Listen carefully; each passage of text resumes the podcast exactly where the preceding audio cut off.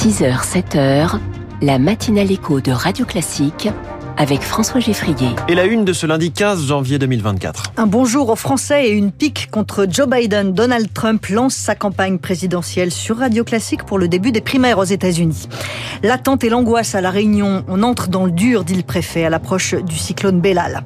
Admirer la Joconde, ça n'a pas de prix. Enfin, si, le Louvre augmente ses prix de 17 à 22 euros pour faire face à l'inflation. Après ce journal, un chèque de 850 millions d'euros de l'État à ArcelorMittal pour décarboner son usine de Dunkerque. C'est dans les titres de l'économie à 6h10. 6h15, la France de demain. On va parler des plantes qui nous aident à aller mieux. Et puis les classiques de l'économie sur l'économie indienne. Un immense potentiel à confirmer avec Natacha Valla à 6h20. Virginie Fulpin, c'est aujourd'hui que commence officiellement la campagne pour la présidentielle américaine. Et c'est dans le Midwest enneigé et balayé par le blizzard que ça commence avec les caucus de l'Iowa. Première primaire du camp républicain. Trois candidats, un immense favori. Donald Trump, il lance sa campagne officielle en exclusivité sur Radio Classique. Notre correspondante aux États-Unis, Laurence Saïm, l'a croisé avant son meeting de campagne. Le temps d'un mot pour les Français et d'une attaque contre Joe Biden et les démocrates au pouvoir. Oh, vous venez de France, j'adore les Français. On a eu de très bonnes relations avec les Français. Quand j'étais président, le monde était sûr. Ce n'est plus le cas maintenant. Depuis que mes successeurs ont fait un travail catastrophique, notre influence a presque disparu et c'est dommage. Mais je salue les Français et je salue tous les citoyens du monde. Donald Trump au micro de Laurent Saïm. La météo pourrait perturber ces caucus en Iowa. Le, les caucus imposent en effet aux électeurs de se réunir physiquement au même endroit alors que la neige et le verglas paralysent une partie de l'État. C'est donc le début de la campagne américaine qu'on va suivre de près sur Radio Classique jusqu'au 5 novembre, date de l'élection. Et reportage à suivre de Laurent Saïm pour Radio Classique dans l'Iowa à 6h30 dans le prochain journal. Donc, la Réunion fait face au cyclone Bellal. Depuis trois heures maintenant, l'île est placée en alerte violette, c'est-à-dire l'alerte maximum. Les habitants sont confinés chez eux depuis hier soir et au moins jusqu'à demain matin.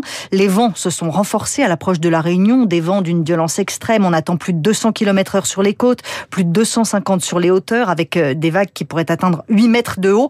Bonjour Héloïse Weiss. Bonjour. On va faire un point sur la situation en ce moment à la Réunion. Où en est-on? C'est maintenant que les choses difficiles commencent, prévient à l'instant le préfet de la Réunion. L'arrivée du cyclone sur le nord-ouest de l'île est imminente.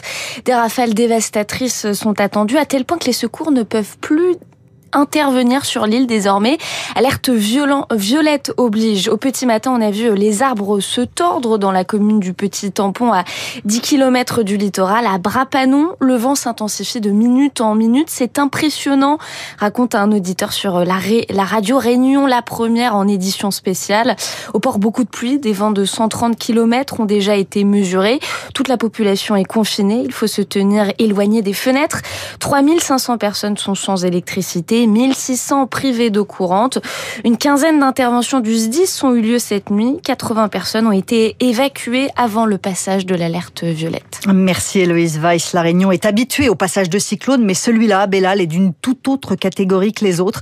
C'est ce que nous dit François Gouraud, prévisionniste à Météo France c'est quand même un cyclone d'une intensité qui n'a pas été euh, observé à la Réunion depuis plusieurs décennies, hein, euh, les années 90, peut-être même avant. Et par ailleurs, il a une trajectoire assez atypique hein, qui le fait venir du nord-ouest de l'île en traversant plutôt dans la direction du sud-est, c'est-à-dire qu'avec cette trajectoire, toutes les euh, zones de la Réunion pourraient être concernées, ce qui n'avait pas été forcément le cas lors de cyclones plus anciens. Le changement climatique n'a pas d'influence véritablement connue sur ces trajectoires. En revanche, il peut en avoir sur l'intensité du phénomène et les pluies intenses associées. François Gouraud avec Lucie Dupressoir. On rappelle que les habitants de la Réunion sont confinés chez eux depuis hier soir et au moins jusqu'à demain matin. Au Brésil, ce sont de fortes pluies qui s'abattent sur Rio de Janeiro depuis hier et les intempéries ont déjà fait 11 morts, des noyades, des électrocutions dans les quartiers nord de la ville. Une nouvelle éruption volcanique hier en Islande à proximité d'un port. Plusieurs maisons ont pris feu, mais la population avait été évacuée plutôt par précaution. Emmanuel Macron va donner une conférence de presse grand format demain soir. Et le président avait promis de s'adresser à la nation. Ce sera donc demain avec une conférence de presse à 20h15 à l'Elysée, retransmise à la télé. Occuper le terrain, c'est une des devises de l'exécutif depuis le remaniement. Gabriel Attal multiplie les déplacements. Hier, le Premier ministre était à Caen pour parler inflation et pouvoir d'achat. Vendredi, il avait visité le CHU de Dijon en promettant 32 milliards d'euros supplémentaires pour le système de santé dans les trois ans à venir. Le problème, Rémi Fister, c'est que ça n'est pas vraiment un coup de pouce supplémentaire. Ces 32 milliards d'euros représentent en réalité le budget de la sécurité sociale voté par les parlementaires pour les trois années à venir. Comme prévu, 3 milliards vont être alloués pour l'hôpital public cette année, mais pour Frédéric Bizarre, économiste de la santé, plus qu'une enveloppe, c'est désormais une réforme structurelle qu'il faut. Il n'y a absolument rien de nouveau. Or, on, voit que l'hôpital public a continué à se dégrader, notamment au service d'urgence, où vous avez des heures d'attente, des heures sur des brancards. Le, le Premier ministre pense que, euh, encore une fois, euh, ce n'est qu'un problème financier. C'est bien plus que ça. C'est une réforme systémique qu'il faut, qui touche aussi bien la gouvernance, l'organisation euh, territoriale. Pour Patrick Pelou, président de l'association des médecins urgentistes, rien n'est fait pour redonner de l'attractivité.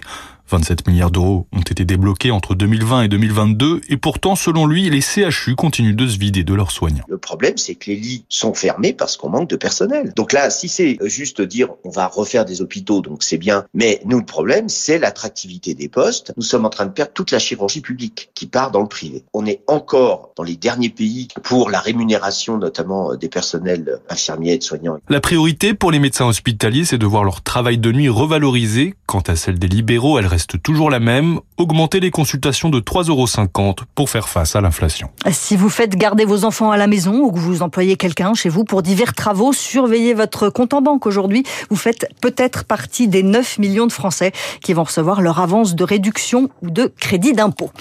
Des dizaines de manifestations dans tout le pays hier contre la loi immigration. Plusieurs milliers de personnes se sont retrouvées pour réclamer le retrait de cette loi. Gabriel Attal a été interpellé sur le sujet hier à Caen et le Premier ministre a répondu qu'il fallait attendre l'arbitrage du Conseil constitutionnel. Conseil constitutionnel qui rendra sa décision dans dix jours. Combien êtes-vous prêt à payer pour visiter le Louvre? Le prix du billet passe aujourd'hui de 17 à 22 euros, 30% de hausse. C'est la première hausse depuis 2018. Le Louvre, c'est le musée le plus visité du monde, 8,9 millions d'entrées en 2023. Cette hausse des tarifs a une explication, évidemment, il s'agit de couvrir l'inflation, mais certaines catégories de visiteurs pourraient être découragées, Zoé Pallier. Nos factures d'énergie explosent, plus 88% depuis 2022, explique-t-on au musée du Louvre.